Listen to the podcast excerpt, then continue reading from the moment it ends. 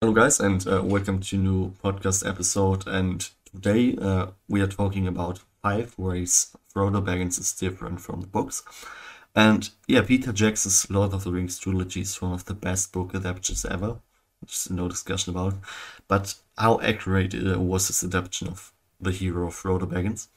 And yeah, Frodo is the main or one of several, in any case, uh, protagonists of um, the Lord of the Rings uh, a mild-mannered hobbit from the Shire thrown into a universe filled with dark magic, violent orcs, and a ring that just can't stop trying to empty him. And his struggles are quite uh, quite unfair, as he himself notes um, at the beginning, but as Gandalf explains, um, all we have to decide is what to do with the time, with the time that is given to us. And um, yeah, here are a few examples in which Frodo Baggins deviates from the original. And uh, the first point that we've kind of came up with is uh, Frodo's age. And uh, so Bilbo Baggins and his favorite nephew Frodo, they share the same birthday, obviously, and which is where the story begins, like both in the movies and in the books. The older hobbits, uh, 111st uh, birthday, and like Bilbo's one, and the youngers coming of age at 33. So although in in the movie, Frodo keeps the One Ring safe for Gandalf for a short time, actually around 17 years pass in the book after the big party. And actually that was a game changer for me once I basically I knew this before, but like once I discovered it and it was like around a year ago because I never thought that um it's you know so much time has passed between like uh, Gandalf's coming to uh, you know to Hobbiton and uh, Frodo's uh, you know journey that he starts with the One Ring. Because in, in the movies it was really like smooth and Peter Jackson made all of this you know kind of logical and uh, but basically yeah, yeah this is actually 17 years has passed and in fact as unbelievable as it may seem, Frodo is actually 50 years old when he starts on his quest, so it's important to note that hobbits are considerably more nimble in the middle age than humans are.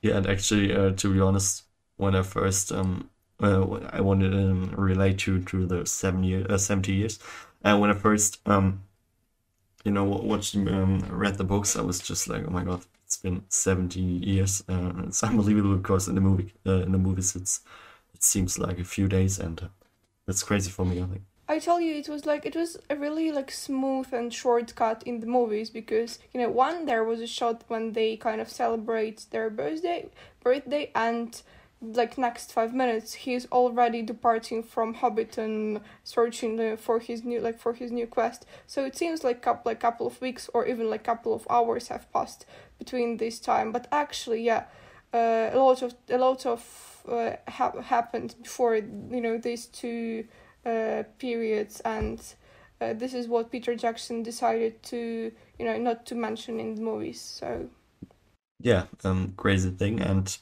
now we're moving on to the second point, and that is uh, his stay in the Old Forest, which was cut out from the movie, so didn't uh, wasn't even mentioned. And yeah, the Old Forest uh, subplot is expunged from the movies, uh, as I said, but um, include a rather crucial novel character, Tom Bombadil. And this ridiculous person might well be the world in living form, or an incarnation of Iluvatar, or even a metaphor, metaphor uh, for Tolkien. Uh, but his mysterious mysteriousness um, only adds more charm to the narrative. Uh, and yeah, Frodo and the hobbits meet Tom after he protects them from the old man uh, Willow's uh, eco-terrorism. And while his power is uh, evident, uh, handing the One Ring over to him for, for, for safekeeping is uh, vetoed by the Rivendell Council before uh, of his utter lack of concern for anything happened beyond his own territory. And um, yeah, it's very um yeah, it's, a big point that was left out from the movies, and you know I I watched the movies first, so it wasn't a big shock for me, but it's uh, still um yeah, it's, it's huge, uh, big part of the of the books, I think, and um, yeah, crazy that they uh, left it out, and yeah. Yeah, me too. Obviously, I watched the movies before the like the books, and this is actually what got me really interested. But you know, while reading the books and especially Lord of the Rings, and this op- episode with Tom Bombadil, um, you know, his kind of magical, um, like his help to Frodo and how he somehow appeared in in in all of this like in the middle of nowhere. So it was like i like the idea but i don't want to sound you know uh, uninterested. But i tr- i tried to you know swap some pages while reading because it wasn't like that fun to read and j- he's just singing his songs and like Yeah. do, doing actually nothing because uh, I know that like that's a huge part of Middle Earth fandom and Tolkien developed this you know um lyr- like the lyr- lyrics himself but they actually make no sense in the books they like there is no difference so I'm actually Yeah. like I can appeal to Peter Jackson of like not including Tom Bombadil in the movies because like to be honest he isn't he doesn't have any like storyline which is like crucial for the whole story so yeah this, this is like just Yeah. m- my opinion not not not, not ours so Yeah, but I, I can totally relate to that, uh, to be honest. And and we are actually moving to the third op- uh, point, and that is Frodo's love of life. Uh, obviously, Frodo is a hobbit, which means that he is given uh, like an enjoying activities. So, uh, but the film version prefers instead to sulk in a corner. So, uh, his uh, like changing behavior is usually ascribed to the evil lurking with the, one within the One Ring, and it doesn't actually explain why he doesn't act his carefree self before like inheriting the jewelry from his uncle. So basically, in like in short words, the movie doesn't show like this burden that he needs to carry uh, when you know when inheriting the ring.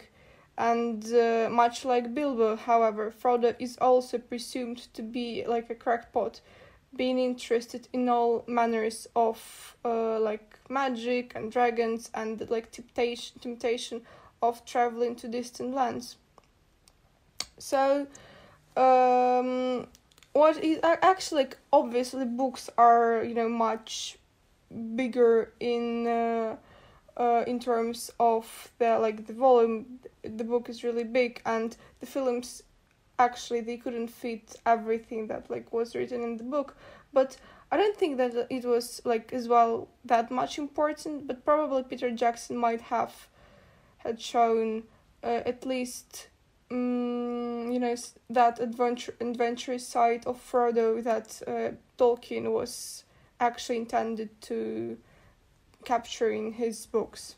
So yeah yeah, yeah, I know what you mean because um, when you just uh, watch the movies, it's, it's kind of like uh, Frodo is just um, yeah, the ring keeper and just um, pierces the ring and there's nothing else for him. Um, but uh, yeah, just like you said, he couldn't fit everything uh, in the movies from the books, but um, I think he did in a great way. And um, yeah, yeah in the movies we like most of us we only feel pity for frodo and without even like knowing that tolkien actually made him a real hero in the books. Um, because uh, in the in, in the movies frodo is just most of the time he just you know crying and uh, trying to ask sam for help. And in the books actually he's kind his personality is much more mature and probably he's a little bit stronger there so. Yeah, that's that's kind of uh, c- comments that I that I read on on, on posts uh, about um, memes for Frodo, and uh, yeah, many people write that he is is a hero, and um, yeah, just in the books, and that it's completely r- wrong uh, that he's uh, portrayed portrayed wrong in the movies. But um, yes, I think it's big discussion in the fandom, and uh, yeah. Yeah, i agree I agree. Hmm So, um, we are coming to um, the fourth point, and it's his solution to Moria. So, to walking through the mines. And yeah, while waiting at the stone gate to the mine of Moria, uh, Boromir and not Pippin or Merry is um, the one who flings a, be- a pebble into the surrounding lake, uh, for which he's admonished by Frodo. And more importantly, in the novels, uh, it is Merry who talks about friends, which helps Gandalf come to the simple conclusion that the password might just be melon. Uh, but Frodo is responsible for coming up with the answer in the film adaptation uh, by wondering what friend could mean in Elvish. And yeah, to be honest, I don't don't remember this how it was in books because I read them a long time ago. Uh, but yeah, it's kind of um, interesting to know how it's uh, it's separate, how it's different from from the books and the movies, and uh, yeah. It's a little bit more like it's a little bit more detailed approach in terms of uh, understanding because in the books it was uh, I might, you know, I might, ch- I might check later because I- I'm sure there was something different, and just Peter Jackson made uh, it a little bit uh, easier for the audience to understand their solution. So probably this is what he was uh, aiming at when uh, changing this mm. scene. So uh, anyway, we are moving to the last one like last difference from the like movie slash books and this is frodo's trust in sam uh, obviously the friendship between sam and frodo is definitely iconic and in the novels their loyalty to each other uh, does not waver in the slightest so we do not question it.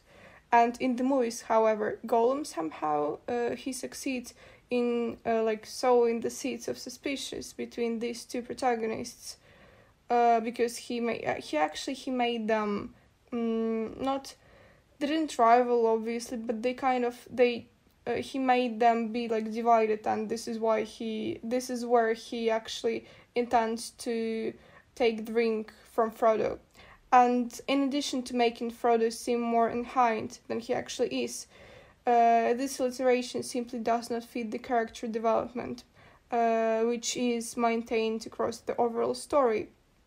And uh, Sam would never surrender his post at Mr. Frodo's side, and uh, obviously, like he does this during their run through Circuit Ungol or Cyrus Ungol. I'm I'm not sure how to read it properly, but uh, what like the main idea there is that in the in the books they were uh, never divided and they were like a true kind of power friendship group. Sam and Frodo never, you know, trust each other, never question their like um, their behavior, just like definitely best friends. And in the movies, they were best friends, but Gollum, kind of a new character, he somehow managed to um, to make these two like divided and separate and uh, kind of he undermined their trust to each other and this is what actually this is just a new which peter jackson invented himself and i'm not sure if this is like a bad one that was a really good plot twist but uh, he it, it showed the personality of you know frodo and of gollum more like deeply so yeah he's, he's like a director who so he does whatever he actually wants to show the audience. Yeah, of course, and um, I think it's uh, it's a huge, huge point. Um, you know, because this whole storyline about Sam and Frodo and the, the, this whole friendship, it's so um, I don't know how to call it, but so it's such a big part of uh, all that um of that story, and it makes it very, very interesting. And yeah, his relationship uh, with, with Gollum has been modified in the, in the movies. And as Gandalf asks him to show uh, pity towards the poor thing, um, Frodo treats Gollum with pity, um, much to Samwell's disapproval. And uh, he exhibits uh, true empathy for the creature twisted by the violent manipulations for, of the One Ring. And uh, yeah, marking him as the only person to show Gollum any form of kindness in over half a millennium and um, yeah, I think it's, it's um, very interesting because it's uh, it um, continues from the beginning of the second movie to the end of the third, and it's a very developing storyline and um, very interesting for me. And yeah, I'm, yeah. Actually quite happy that Peter Jackson actually uh, you know he decided to leave it in like leave these two storylines in the movies as well. Mm, and probably the next point uh, that remained unchanged was Frodo's solo quest idea, obviously, because post Boromir's death at the hands of the surprise of you or orc platoon, Frodo decides to save his friends and uh, he just decides to travel to Mordor alone, like without them. And he just uh, going off by himself and delivers his burden to the only place strong enough to melt it down completely. So uh, obviously, this idea of his like solo quest was remained uh, unchanged by Peter Jackson, and that was a good plot twist. I think. Um, I always like this scene when Sam and Frodo, like you know, they're this scene in the boat when Frodo um, gives his hand to Sam who is drowning. It was like a really strong and powerful episode. So definitely one of them, like my one of my favorite scenes uh, out of the like the whole trilogy. Yeah, yeah, for me too, because um, you know, it's just uh, it's uh, this um idea of just uh, letting Frodo go alone. It creates so many uh, different storylines with Merry and Pippin and um, Aragorn, uh, Legolas and Gimli, and I think it's a um, great idea that uh, Peter Jackson just let uh, left it in, and yeah. Mm, and anyway, guys, I think we are summing it all up here because uh, this is all we actually p- prepared for you. And comment down below, please, any other ways you think that Frodo is different from the books uh, because we are actually really delighted to hear from you and like your thoughts, your opinions. Uh, always, always ready for this. Yeah, of course. And, and um, yeah, guys, hope you enjoyed uh, this episode. And um, yeah, see you in the next episode. And hope you have a great uh, morning, afternoon, or evening. And um, see you.